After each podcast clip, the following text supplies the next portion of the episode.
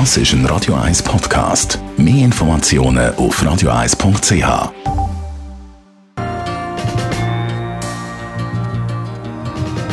Der Radio 1 Beziehungstyp mit der Paartherapeutin Danja Schifftan. Präsentiert von Paarship, die Schweizer Online-Partneragentur. Paarship.ch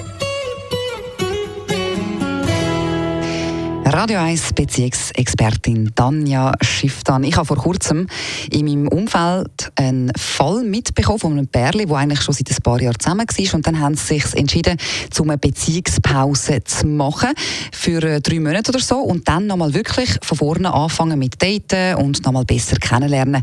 Wie siehst du das? Ist das eine gute Idee? Also ist das eine Lösung, so eine Beziehungspause? Also unter dem Strich oder zum Widerschluss vorwegnehmen, ähm, ja, es ist eine, eine Lösung, aber es muss nicht die Lösung sein. Mhm. Weil im Endeffekt kommt es wirklich auf die Motivation drauf an, die man hat. Weil wenn man das miteinander veranstaltet, um den anderen zu schockieren oder um sich gegenseitig sozusagen zu schockieren und mhm. wie zu sagen, hey, wenn sich das nicht ändert, dann ist im Fall wirklich Ende Gelände, dann ist es ehrlich gesagt eine ganz doofe Idee.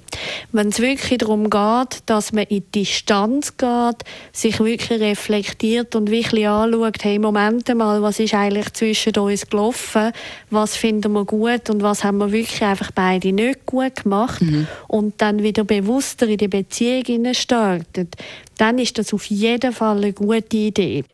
Was gibt es denn für andere Möglichkeiten? Also wenn man jetzt ähm, ja, in einer Beziehung merkt, es läuft irgendetwas schief oder so und man möchte sich aber trotzdem nicht wirklich trennen? Es gibt viele Paare, die eine Zwischenlösung machen. Also ich denke, ganz viele Paare machen umgekehrte Fehler, dass sie sich immer zu nahe sind. Oder dass sie sich gar keinen Raum lassen, keine eigenen Hobbys haben, keine eigene ähm, wie sagen wir, Beschäftigungen mehr hat, ganz viele Freundschaften abbricht etc. und sich einfach so wie sehr schnell dann äh, auf den Wecker geht. Mhm.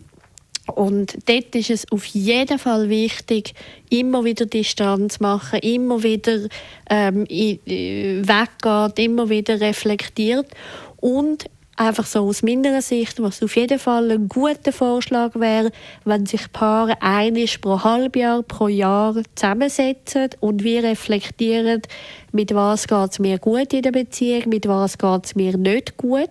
Also so eine Art einen Jahresrückblick mhm. macht und dann miteinander eben wie entscheidet, was möchte man ändern. Aber eben das auch wirklich muss ernst nehmen vom anderen. Nicht so, dass man dann eben zuerst bis ans Ende muss kommen von seinen Kräften und sich dann muss trennen. Also das heißt mit einer guten ehrlichen Kommunikation eben einmal reflektieren und dann findet man zusammen garantiert die richtige Lösung. Vielen herzlichen Dank, Tanja Schiff. Dann nachlesen können Sie die Tipps natürlich wie immer nochmal in Ruhe als Podcast auf radio1.ch.